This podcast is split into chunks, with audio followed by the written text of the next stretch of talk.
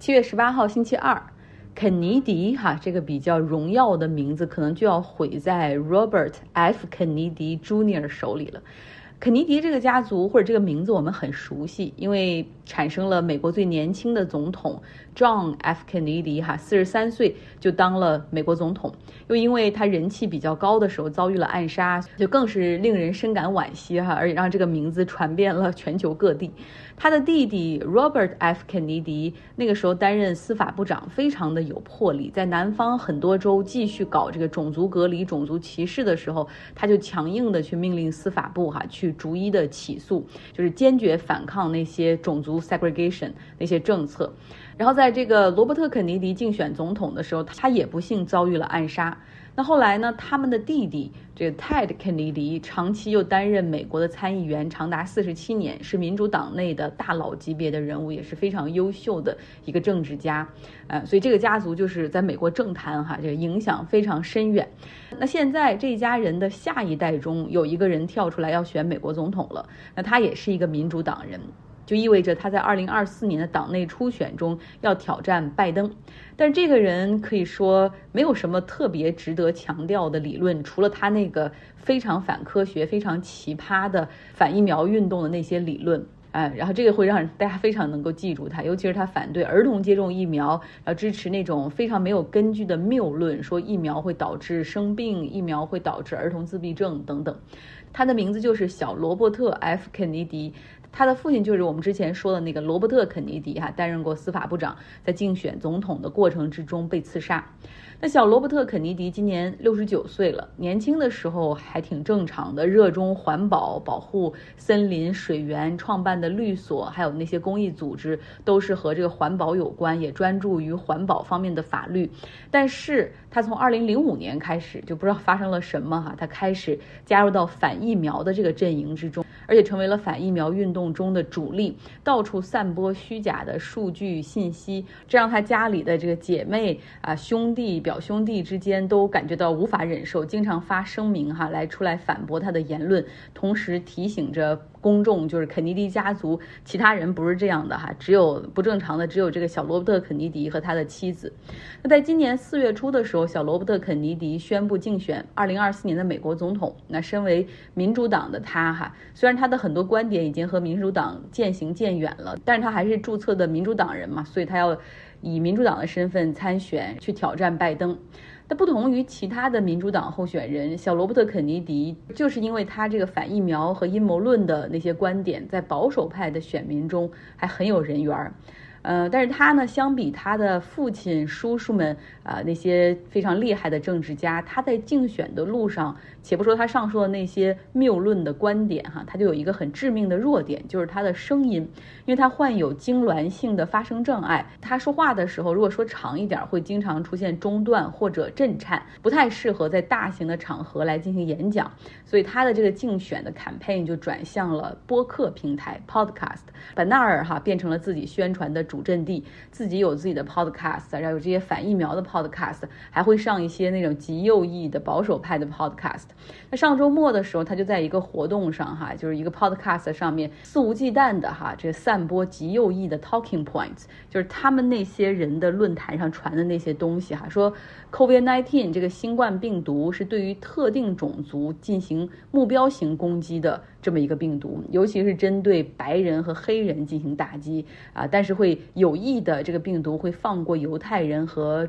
亚裔哈中国人，他还强调说啊，我可没有说这些病毒是人造的哈，我可不是在挑拨大国之间的关系，但是我只是说不同人种在基因上的遗传可能会促进或者抑制病毒的传播，所以还有点种族论的这种。那他这些言论同时还涉及反犹太和反亚裔的这种嫌疑，所以民主党人很多人站出来对他进行抨击。他的姐姐 Carrie Kennedy 也出来发表声明说，这个这小罗伯特的发言真是让人感觉到可悲，他的脑子完全不正常哈，到处散播这些言论，他不代表我的信念，也不代表我们家族基金会的这个立场。我们的基金会成立了五六十年哈，这是专注于保护啊人们的基本权利，反对一切形式的种族主义和种族歧视。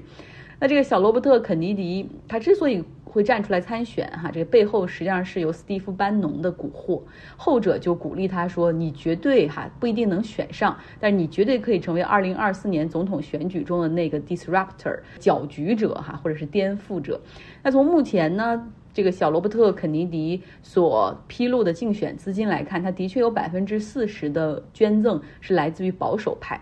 就是说到他，我们就不得不说一下这些反疫苗的这些言论哈。其实我在新冠之后也会听到一些朋友或者家人会对疫苗产生一些怀疑哈，就他们会经常你会听到这样的说法，就是自从打了新冠疫苗之后就会有不舒服啊，或者是没劲儿。其实我想说，你应该 rephrase，就应该，其实你们想说的是得了新冠之后会有不舒服，可能会没有力气，这种新冠后遗症还是存在的，但是。疫苗本身还没有问题，但是也可以理解为什么疫苗就会让人们感到一些不舒适，因为我们知道药物是可以治病的，但是疫苗它实际上是用适量的病毒哈，当然做了各种各样的这种调整，注射到人体来激发免疫反应，来确保我们在遇到真正的病毒的时候不被传染。呃，我们因为我们的免疫系统已经认识它了。那其实疫苗挽救了无数的生命，尤其是让婴幼儿的死亡和疾病率大幅的降低。最明显的就是脊髓灰质炎，也就是我们常说的小儿麻痹。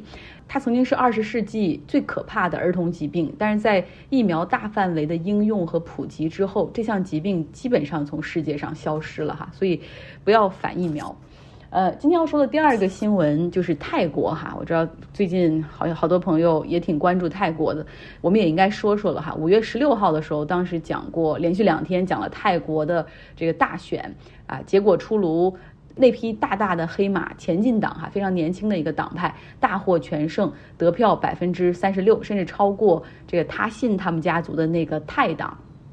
那么，这个前进党的前身，实际上就是在二零二零年领导过泰国青年走上街头，反对军政啊，要求泰国去废除亵渎君主法，就是允许百姓都可以去批评皇室的，甚至未来有朝一日可以取消这个君主立宪制的这样的一个非常 progressive 的政党。那前进党在大选中的胜利，可谓是对泰国现在的这个军政统治的一次公投。我们知道泰国它是君主立宪的议会制，那大选选的是下议院的议员，就这一点和英国很像哈。那谁来当总理，就要看这选上的这些议员们的投票。但是和英国不一样哈，这个上议院基本上就是摆设。呃，泰国的上议院他们叫参议院哈，就是不是摆设，他们是紧紧的和军军队绑定的。参议院是有两百五十个参议员，他们不是民选的啊，然后。他们全部是由军队来任命，但是选总理投票的时候是上下议院、众议院、参议院都有都有份儿哈来进行投票。那么众议院五百个民选的议员，加上参议院两百五十个军队任命的参议员，然后他们一起来投票选出总理，那就意味着这个能当上总理的人至少要获得三百七十五票才可以。前进党四十二岁的领袖皮塔哈，他势在必得，啊，像他因为觉得自他们的党派拿到这么多的票，支持者也是每天都会在议会前，前进党也是和他信家族的泰党以及其他党派结成了一个联盟，最终投票哈，这结果是三百二十四票，距离那个能够让他成为总理的关口还少了五十一票，主要是因为参议院里面只有十三个议员支持，那其他的人要么就是反对，要么就是缺席哈。哎，所以让第一次泰国议会的这个总理选举以失败告终。不过没关系，七月十九号他们还会进行第二轮的投票，皮塔和他的那些联盟党还会继续哈联合起来再战。那这两天呢，他的支持者也上街给了政府很大的压力哈，然后包括这个各种党派、各种这种 progressive 的党派也出来批评这个制度的设置是有问题的，因为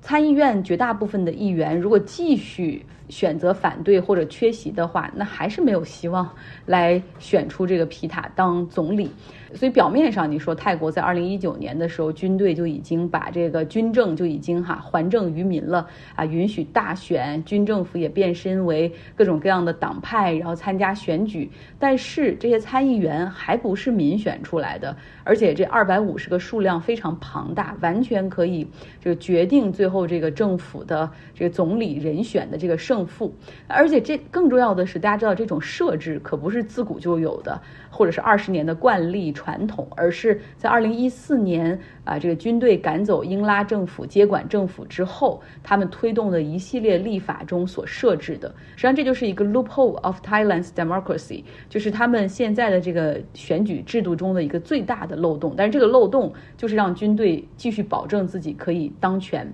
操刀设置这一切的是巴育将军啊，曾经的巴育将军，现在的巴育总理。不过他实在是很不得人心，他的政党在今年五月份的大选中只获得了百分之七点二的选票。五天之前，他已经宣布辞去他所领导的那个党派的主席的职务，而且也表示说不会再担任泰国的总理哈，只要新的总理选出，他马上就撤。